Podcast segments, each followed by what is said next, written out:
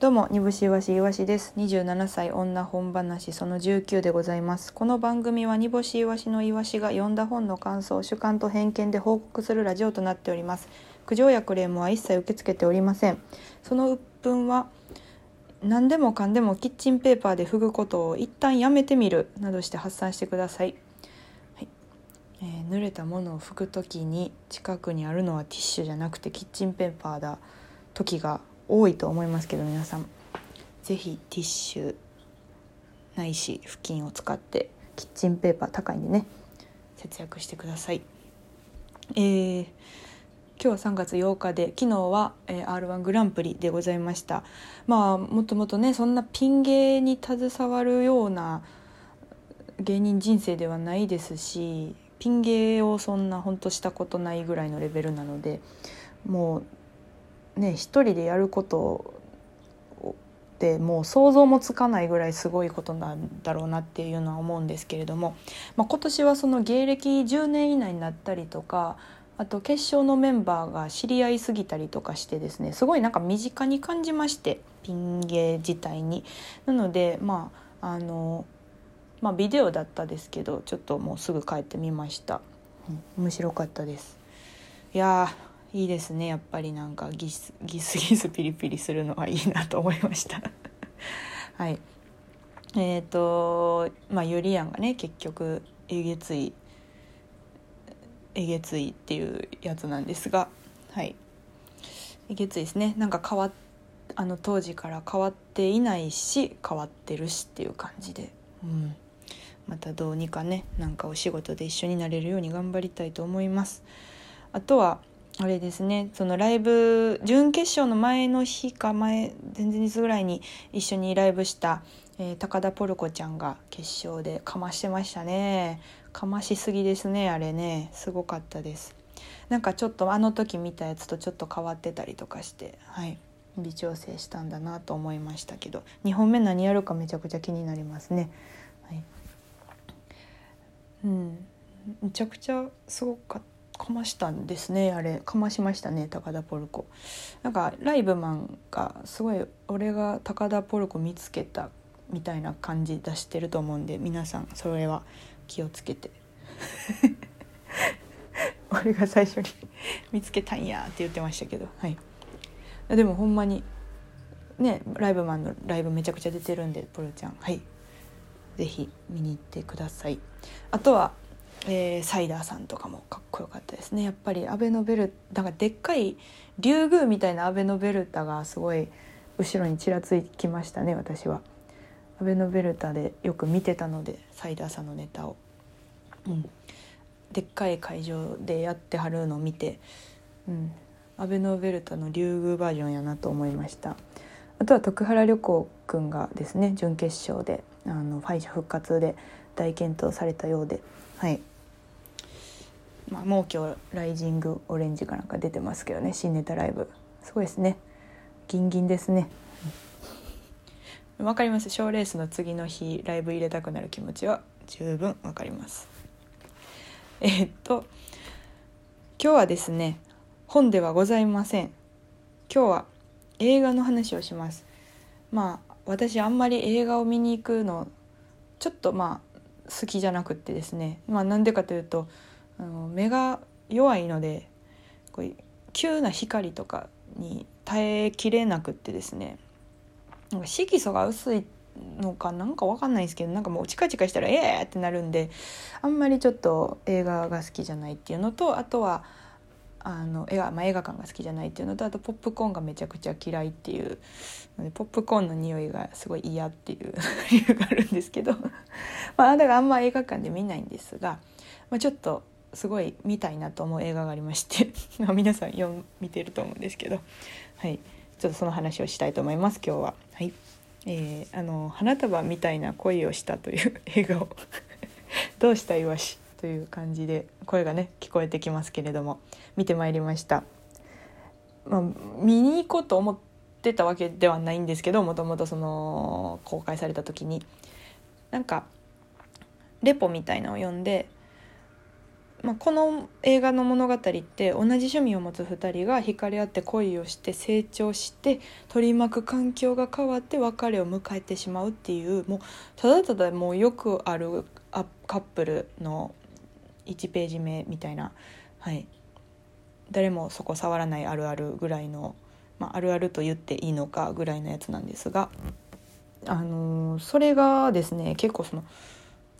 よくあるんでまあ言ったらぬるい恋愛だったけどその同じ趣味を持って当然のように惹かれ合うこと自体すごいぬぬるいんですよ。なんか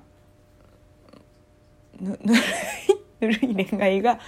あのででもすごい情熱的に燃えてですねでまあだからそのぬるさが原因なのか、まあ、何が原因なのかっていうところはあるんですが取り巻く環境が変わったことによってちょっと別れてしまうっていう話ですね。はい、でそれを書いてるレポがあってめちゃくちゃおもろそうやなと思ってちょっと見ました。まあ私もそん,、ね、そんなにそんなにっていうかまあほぼほぼそんな恋愛経験みたいなのがあれなので、はい、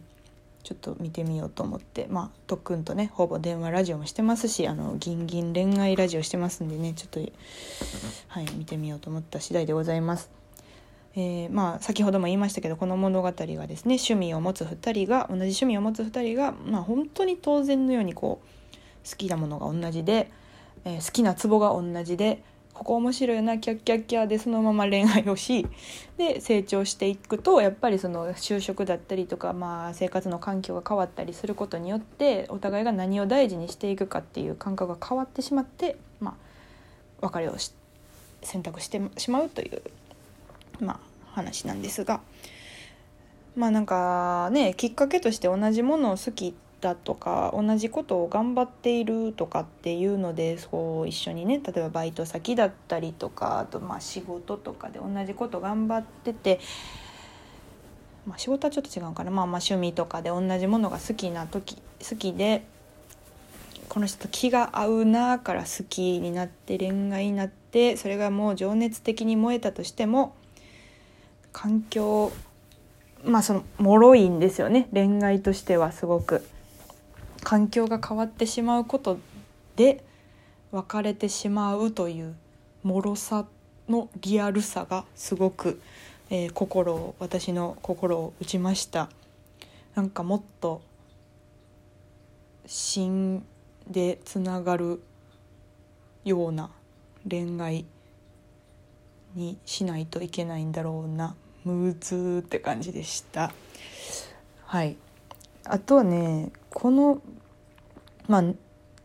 この映画でその同じ趣味を持つって言いましたけど、まあ、どんな趣味かっていうとちょっとメジャーメジャーなんかな？ちょっと分かんないですけどあのその絹ちゃんと麦っていう、まあ、キャラキャラというかまああれなんですけど主人公のね菅田将暉さんが麦で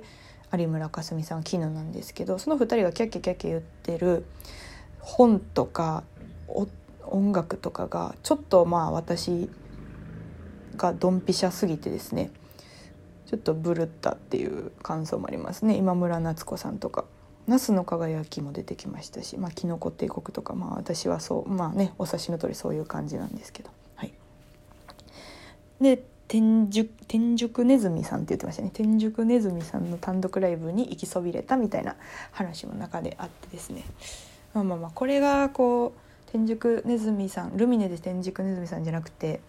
下北ドーンで光る分度器だったらもう私はこの映画を一生の映画に すると思いますけどはい。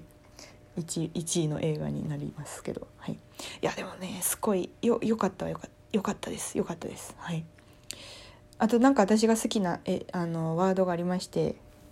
有村架純が演じてる絹さんのワードというかセリフなんですけど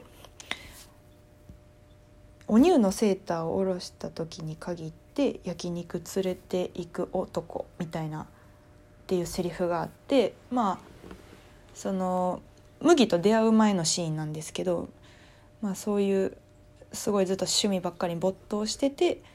で、まあ、そういうまあ男の子と遊びに行くとかはあるけどそのお乳のセーターを下ろした時に限って焼肉連れていくような男